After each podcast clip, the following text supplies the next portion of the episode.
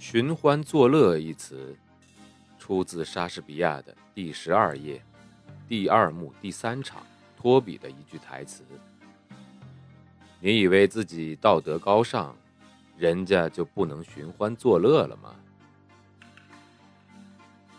欢迎收听英国作家毛姆著作的《寻欢作乐》，翻译高新伟，演播生意人陛下。第十一集。这个时候。公爵夫人加入了桌子另一头的谈话，牧师的妻子便转向我：“你很久之前就认识这个作家了，对吗？”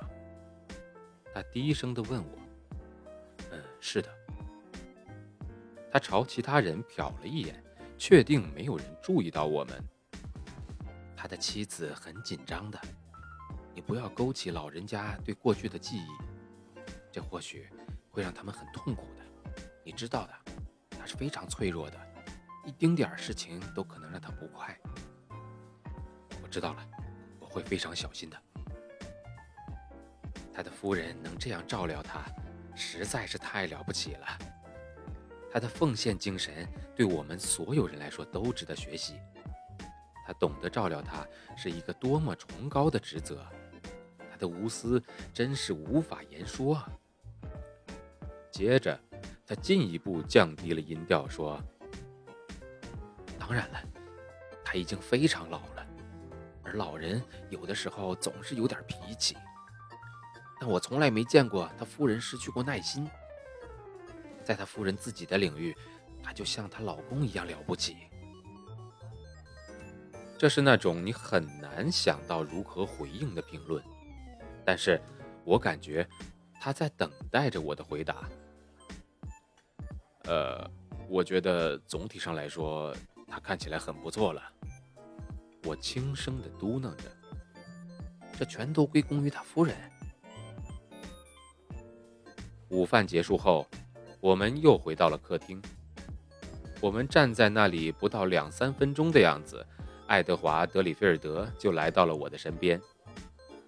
我在同牧师聊天，因为找不到更合适的话题。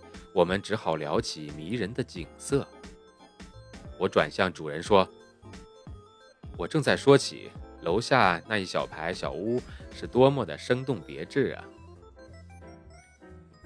从这里看是这样的。”德里菲尔德看向那排农舍残破的轮廓，他薄薄的嘴唇刻出一个讽刺的微笑。我就出生在这样的一个屋子里。很奇怪，对吗？但就在这时，德里菲尔德夫人友好又热情地走了过来，她的声音听起来轻快而悦耳。哦，爱德华，我想公爵夫人可能想看看你的书房，她马上就要走了。哦，真是非常抱歉。但是我必须赶上三点十八分从泰肯伯里出发的那趟火车。”公爵夫人说道。于是我们又鱼贯进入德里菲尔德的书房，那是一间非常大的房间，在房子的另一头，通过一个拱形的窗子望出去，看到的是同饭厅一样的景色。那是典型的。一个尽心的妻子为她的作家丈夫安排的房间。房间极其干净，大口花瓶里装满了鲜花，给房间里带来一种女性的柔和感。他就是在这张桌子上完成了他后期的那些作品。德里菲尔德夫人说着，把一本倒扣在桌上的书合了起来。这张书桌的图片是他作品精装版第三卷的卷首插图。这桌子其实是一件古董。我们都在欣赏这张书桌。接着，霍特玛西小姐以为没有人看见，偷偷用手指沿着桌子下沿摸了一圈，想看看这是不是正品。德里菲尔德夫人很快地冲我们愉快地笑了一下。你们想不想看看他的手稿啊？非常愿意。公爵夫人说着，看完我就真的要赶紧走了。德里菲尔德夫人从书架上取下了一沓装在蓝色摩洛哥皮夹中的手稿。当我们中的其他人都在恭敬地观看手稿时，我扫了一眼房间四面墙上的书，像很多作家一样，我快速地扫视着。看看这其中有没有我的作品，但是并没有。然而，我却看到了一整套阿尔罗伊基尔的书，以及其他的一些装帧醒目的小说。他们看起来好像没怎么被人读过。我猜想，应该是这些书的作者出于对德里菲尔德才华的敬意，给他寄过来的。或许还能希望获得一些褒奖之词，能作为出版商的广告。但是所有的书都摆放得整整齐齐，它们又那么的干净，让我觉得主人基本上没有读过它们。那儿还有一本牛津大词典，以及很多精装的英国经典作家的标准版本作品，像菲尔丁、鲍斯维尔。黑兹利特等等，另外还有大量写大海的书。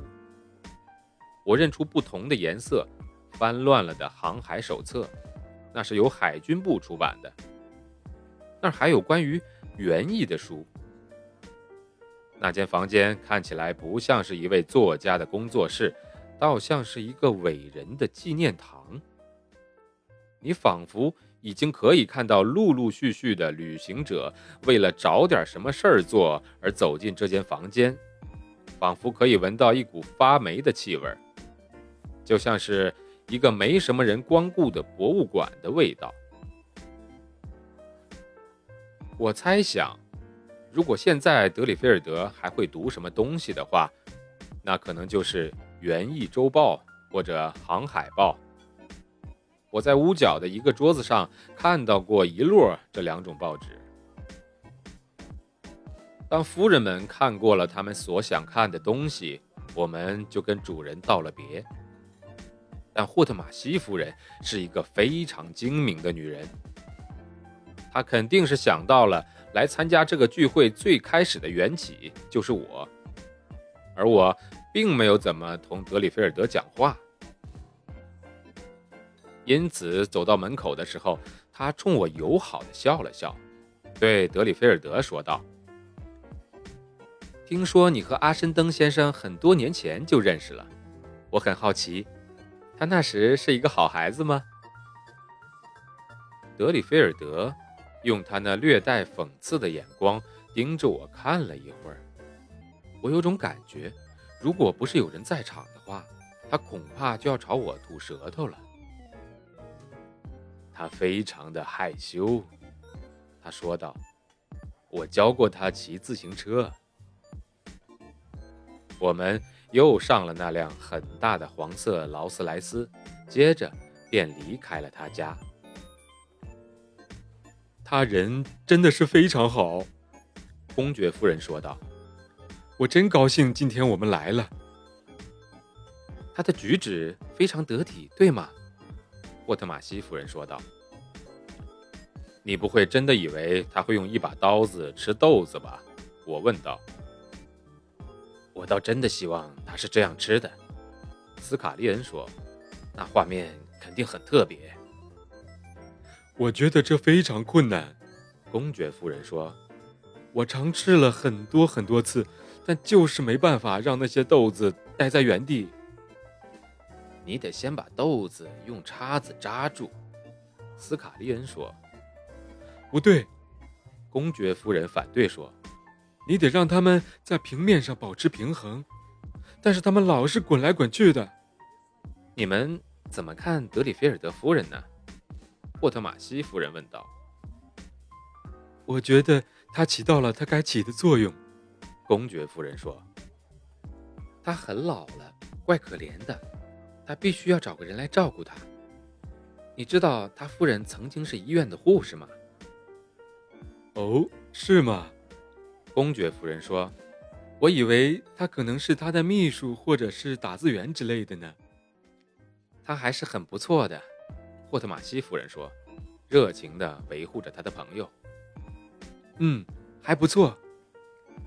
他二十年前曾经生过一场大病，他就是那时候他的护士。等他好了之后，他们就结婚了。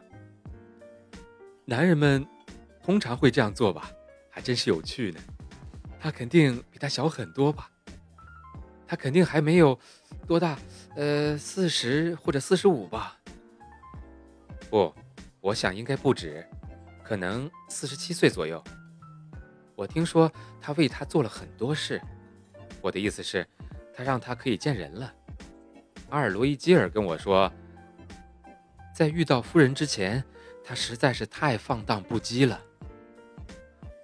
有一个规律叫“作家的老婆总是令人讨厌的”，对吧？总要跟他们打交道，真的是非常无聊。可不是嘛？